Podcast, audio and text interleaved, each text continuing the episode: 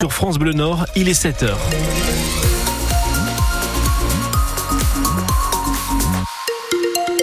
Conditions de circulation, attention sur l'autoroute 1. Je vous rappelle cet accident impliquant euh, deux véhicules à Seclin sur bande d'arrêt d'urgence en direction de Lille. Il y a un bouchon euh, de, derrière cet accident. Euh, comptez 5 km de retenue et 10 minutes de temps de trajet supplémentaire. Et un autre accident à signaler sur l'autoroute A211 à Salomine. On est dans le sens Lens vers Lens Sud. sur la bretelle de l'échangeur, il y a un accident impliquant une voiture. Pour détailler juste après le journal. Pascal, la météo, qu'est-ce que ça donne? De nouvelles les averses sont attendues, un temps très nuageux, un vent qui soufflera encore assez fort. Les températures ce matin, 7 à 10 degrés. L'AA est toujours en vigilance rouge ce matin. Selon le dernier bulletin de Vigicru, avec du mieux pour la Liane et la Lave Clarence ainsi que la Sorle qui sont repassés en jaune cette nuit. Mais le Pas-de-Calais est loin d'en avoir fini avec les inondations. Par endroits, l'eau est montée plus haut qu'au mois de novembre avec pourtant déjà des records dans les relevés. C'est le cas à Air-sur-la-Lys mais aussi à Arc où l'eau s'est invitée une nouvelle fois dans de nombreux quartiers et en centre-ville. Le reportage de Mathieu Darrier. Quelques heures auront suffi pour recouvrir la place principale d'Arc. Impossible de la traverser sans des cuissardes. Alors les retraités Didier et Marie-Paul ont dû se résoudre à utiliser le canot de la sécurité civile. On a dû partir hier. Et là, comme tout est électrique, euh, on peut pas faire imaginer rien. Donc euh, on, se revoit. De toute façon, on a décidé de partir, déménager. Mais ça a monté plus fort, ça a monté plus. Hein. Plus fort qu'en novembre? Ah oui, j'en suis sûr. C'est pas marrant du tout. Hein. J'avais envie de pleurer là, mais là, ça va, ça va un peu mieux. La mairie est inaccessible de même que les restaurants et commerces de la place qui tentent encore de se protéger. On met des sacs de sable pour euh, pas que l'eau rentre dans le resto. Encore une fois, ouais. Sauf que ce coup-ci, on a mis plusieurs pompes, on va dire.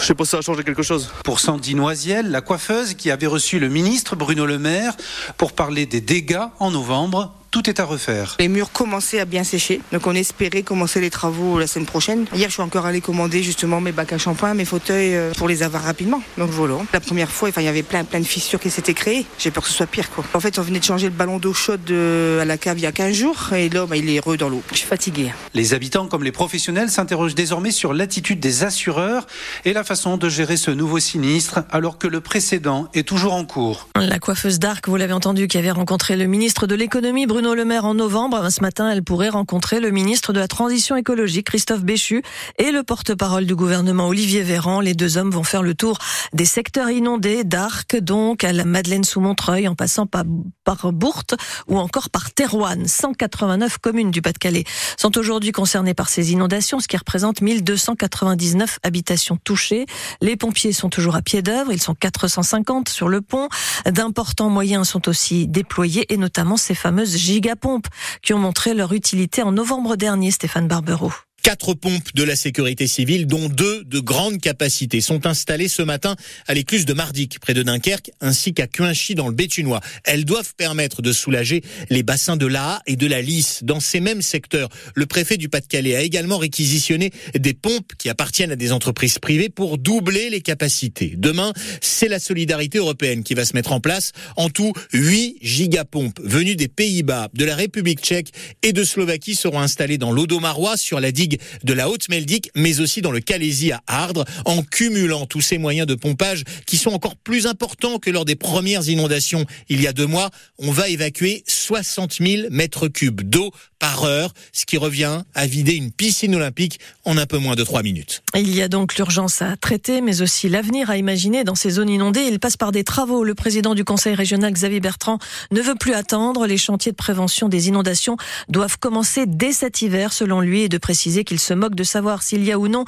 des autorisations à demander. Xavier Bertrand qui s'est rendu hier dans le centre de secours de Longness près de Saint-Omer. La préfecture du Nord ordonne la fermeture de la halte Saint-Jean à Saint-André-les-Lilles. À l'abri d'une communauté Emmaüs dont certains membres sans papier sont en grève depuis six mois maintenant pour dénoncer leurs conditions de travail et réclamer leur régularisation. La préfecture demande à ce que la halte Saint-Jean soit mise aux normes, notamment en matière d'incendie.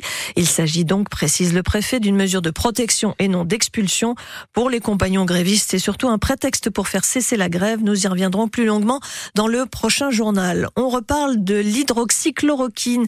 Euh, selon une étude publiée dans la revue Science, elle serait associée à 17 000 décès dans six pays, dont la France, par, lors de la première vague de Covid en 2020.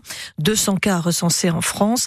Ce médicament, d'abord utilisé contre le paludisme, avait été administré contre le Covid, notamment par le professeur Didier Raoult à Marseille, en dehors de toute autorisation des autorités sanitaires. Une cagnotte en ligne est ouverte pour les associations sportives qui étaient accueillies à Sportica à Gravelines. Le complexe sportif a brûlé, on s'en souvient, le jour de Noël. Il hébergeait le club de basket de la ville, mais pas seulement. Il y avait aussi des clubs euh, de tennis, de karaté et autres. Ce sont 40 ans de vie associative qui sont en fait partis en fumée. Et c'est un artisan taxi de la commune, Fabien Daneux, euh, qui vient de lancer une cagnotte aux côtés de l'entente gravelinoise sportive. Sportica était un lieu de, vie, de culture et puis de, sport. Il n'y avait pas que basket, hein, puisque ça regroupait à côté de ça énormément d'associations sportives, hein, le judo, le karaté, euh, la musculation. C'est des associations qui ont tout perdu, donc ils n'ont plus rien.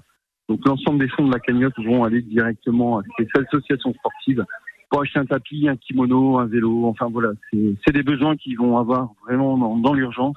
C'est la raison pour laquelle on a on a lancé cette cagnotte euh, pour essayer d'aider à notre petite mesure euh, l'ensemble de ces associations résidentes de Sportica. Aujourd'hui, c'est le système D. Hein.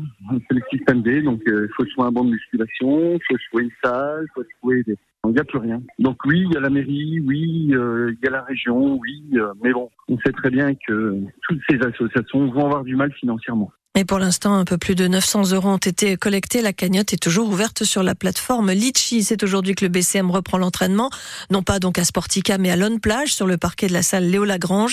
Les basketteurs de Gravelines préparent leur prochain match. Ce sera mercredi en Coupe d'Europe FIBA, un déplacement en République tchèque. Et puis le PSG, là on parle de football, remporte la finale du Trophée des Champions. Les Parisiens se sont imposés 2 à 0 face à Toulouse hier soir. C'est la douzième fois que le PSG remporte ce trophée.